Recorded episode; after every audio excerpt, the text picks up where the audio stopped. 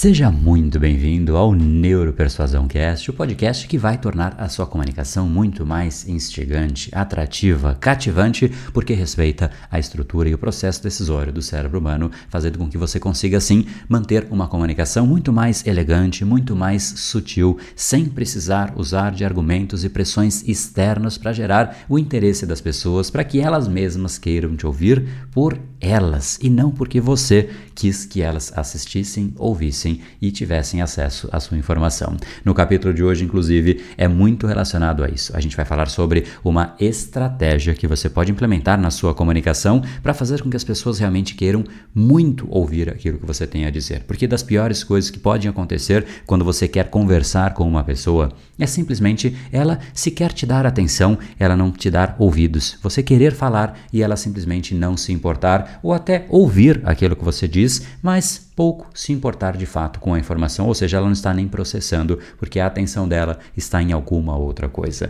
No capítulo de hoje, você vai aprender uma técnica que eu te sugiro que você use com parcimônia, porque se você for sacana, você vai sim deixar as pessoas desesperadas para ouvir aquilo que você tem a dizer. Então, se isso é importante para você, aproveita, pega um caderninho aí e pensa como é que você pode aplicar de uma maneira íntegra e estratégica, porque senão realmente as pessoas vão ficar absolutamente curiosas curiosas, instigadas e querendo saber o quanto antes essa informação que você tem a lhes dizer.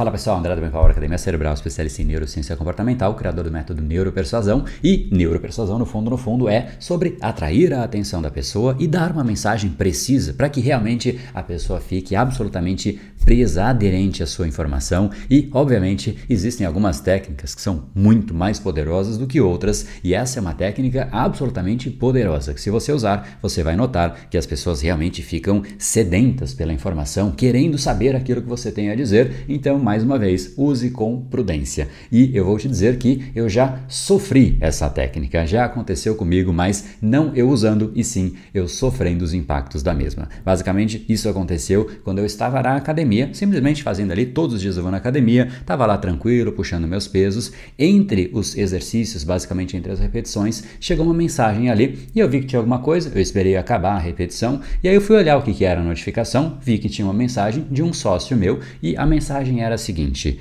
André, preciso muito falar com você. Assunto sério. Ponto.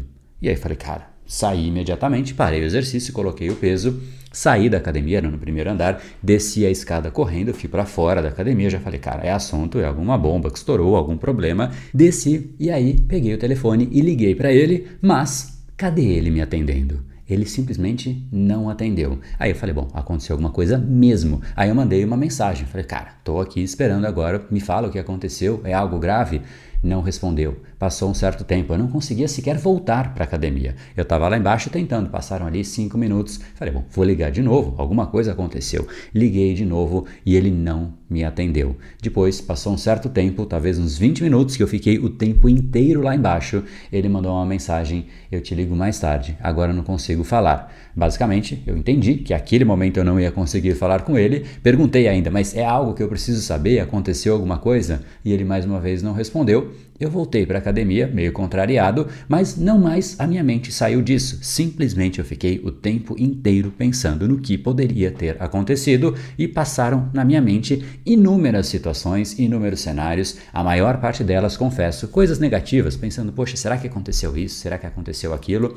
E simplesmente a minha mente ficou inteiramente dedicada àquela informação que eu não tinha. E aqui eu quero fazer um parênteses e mostrar como isso é relevante para o nosso cérebro. Qual é o papel da curiosidade? O nosso cérebro, ele fica simplesmente buscando a informação em cima dos elementos que ele tem ali à disposição, e se falta um elemento e ele não consegue fechar aquela informação, ele fica o tempo inteiro buscando. E busca aqui e busca ali e cria cenário, cria alternativas, ele fica simplesmente rodando em círculos e obviamente obviamente qualquer outro pensamento é menor, porque o cérebro está ocupado simplesmente ali tentando chegar naquela resposta que se tornou o grande problema que está ocupando a mente daquele indivíduo, neste caso de mim mesmo. E obviamente, neste caso, para mim foi bastante intenso, porque eu simplesmente não tinha nenhum tipo de informação e para mim era algo que era bastante sério. Mas se você reparar, isso é usado nas mais diversas fontes de informação, canais de comunicação. Repare, nas séries, elas sempre terminam um episódio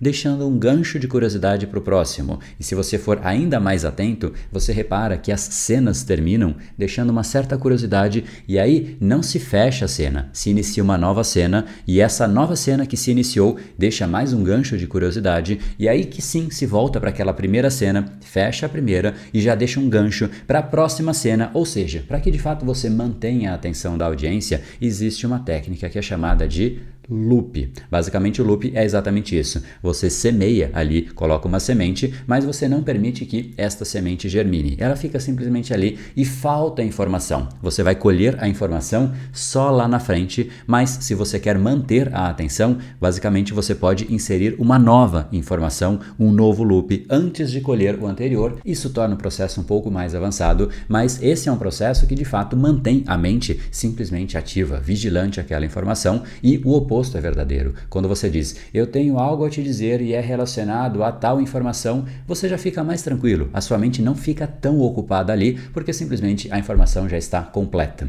Portanto, se você realmente quer fazer com que a pessoa fique muito mais atenta a você, você pode sim espaçar as informações e não necessariamente dar todas as informações de partida. E é exatamente esse um dos caminhos mais estratégicos da comunicação, especialmente para comunicações um pouco mais longas, para momentos em que você realmente precisa precisa de um contato um pouco mais qualificado com a pessoa, se você simplesmente chega e joga informação de qualquer maneira, o que vai acontecer na mente da pessoa é que muitas vezes ela está fazendo alguma outra coisa, ela não parou e simplesmente falou: Bom, agora eu quero essa informação. O desejo não partiu dela, foi basicamente você descarregando informações, sendo que talvez ela já estivesse ali numa confusão mental com muitas outras coisas acontecendo. Quando você usa essa estratégia do loop, basicamente é a própria pessoa que fica sedenta pela informação informação. Ela passa a desejar aquela informação e aí sim ela está querendo de você e aí você pode oferecer, sabendo que quando você for dizer, ela já vai ter um interesse muito superior, um desejo superior e também com a atenção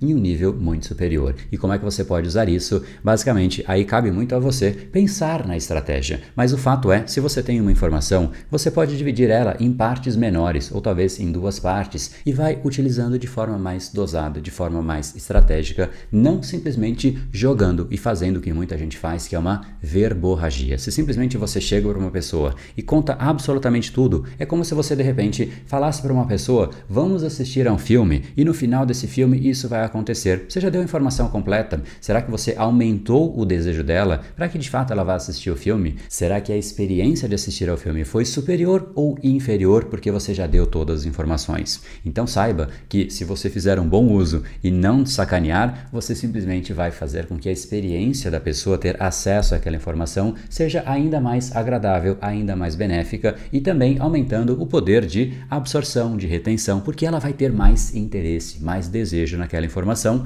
Então, eu poderia, olha só que interessante, virar para você e falar sobre um dos nossos cursos, o curso Neuropersuasão, e eu simplesmente relatar o curso inteiro. Olha, esse é um curso que de fato vai te permitir entender como o cérebro humano funciona e fazer com que a sua mensagem não simplesmente simplesmente gera uma pressão externa, como as pessoas costumam fazer por aí, dizendo que você tem que comprar, que você tem que se inscrever, porque isso é um argumento chato e excessos de argumentos chatos afastam as pessoas. Porém, existem pessoas que têm uma comunicação muito mais sutil, muito mais delicada e por conta disso, muito mais profundas. É isso que eu ensino no curso Neuropersuasão.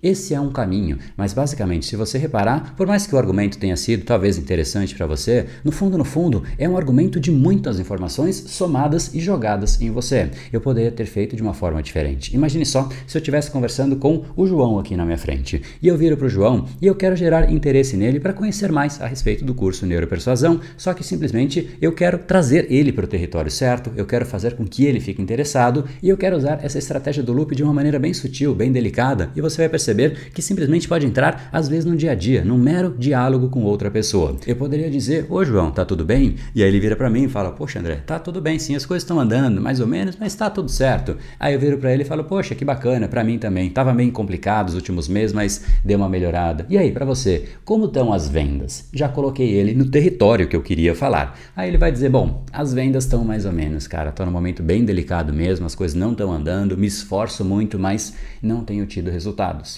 Aí eu viro para ele e falo: Poxa, João, Há uns dois, três meses atrás eu estava assim também. Eu aprendi um método agora que mudou drasticamente para mim. Ponto.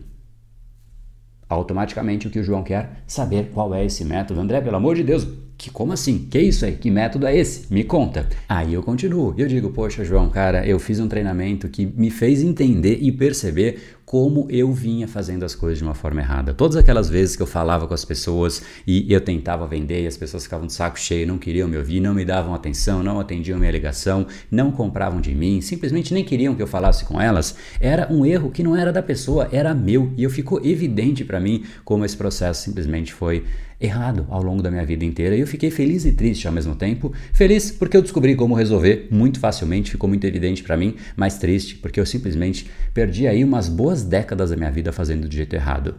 Ponto.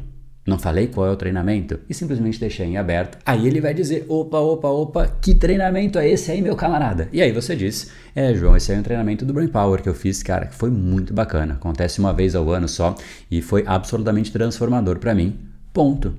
Aonde eu acho isso? Se você reparar, eu vou parar aqui a história, mas quem vai buscando a informação é o próprio João nessa construção. É ele que está interessado, é ele que está aumentando o nível de interesse a cada pergunta. A cada instante ele quer mais, o desejo dele é maior. E, obviamente, a primeira história que eu contei é interessante também, porque é uma construção que gera uma argumentação. Mas este processo de ir construindo o interesse, fazendo o interesse subir por uma escadinha, degrau a degrau, é absolutamente mais poderoso. Então, se você quer saber mais a respeito disso, não deixe de se inscrever em neuropersuasão.com.br para ter aulas, PDFs, materiais, sempre tem muita coisa para a gente ensinar exatamente como fazer esse tipo de construção e como você pode sim aplicar de uma maneira absolutamente leve, natural, sem regras, porque simplesmente você entende os fundamentos da comunicação. Então, entra aí nesse endereço e a gente se encontra no nosso próximo episódio. No Brain, No Game. Até mais.